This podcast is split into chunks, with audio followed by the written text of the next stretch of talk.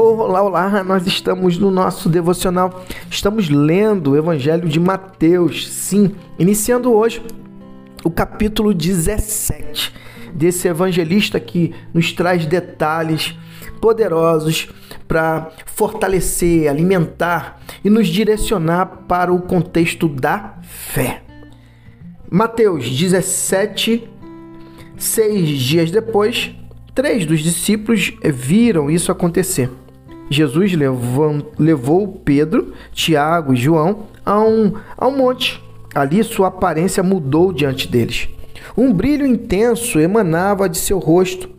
Suas roupas pareciam banhadas em luz. De repente, eles perceberam que Moisés e Elias estavam ali também, conversando com eh, Jesus. Então Pedro interrompeu a conversa. Mestre, que grande momento! Que tal se eu construísse três memoriais aqui no monte? Um para o Senhor, um para Moisés e um para Elias. Enquanto ele falava, uma nuvem é brilhante os envolveu e da nuvem ouviu-se uma voz: Este é meu filho, marcado pelo meu amor e alegria da minha vida. Ouçam-no. Quando os discípulos ouviram a voz, caíram com o rosto em terra, amedrontados. Jesus, porém, tocou-os e disse: Não precisam ter medo. Eles abriram os olhos e olharam em volta. Somente Jesus estava com eles. Enquanto desciam a montanha, Jesus os fez prometer que guardariam o segredo.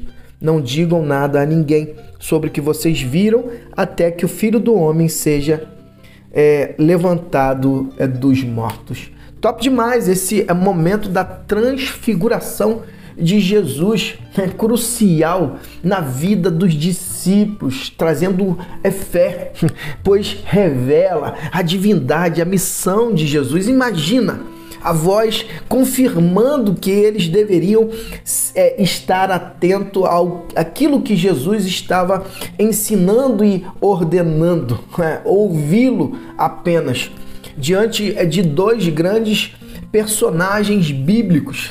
Top demais. É uma experiência que fortalece a fé dos discípulos e, e é, tinha como objetivo prepará-los para o desafio que eles iriam estar é, tendo em suas vidas ao seguir Jesus.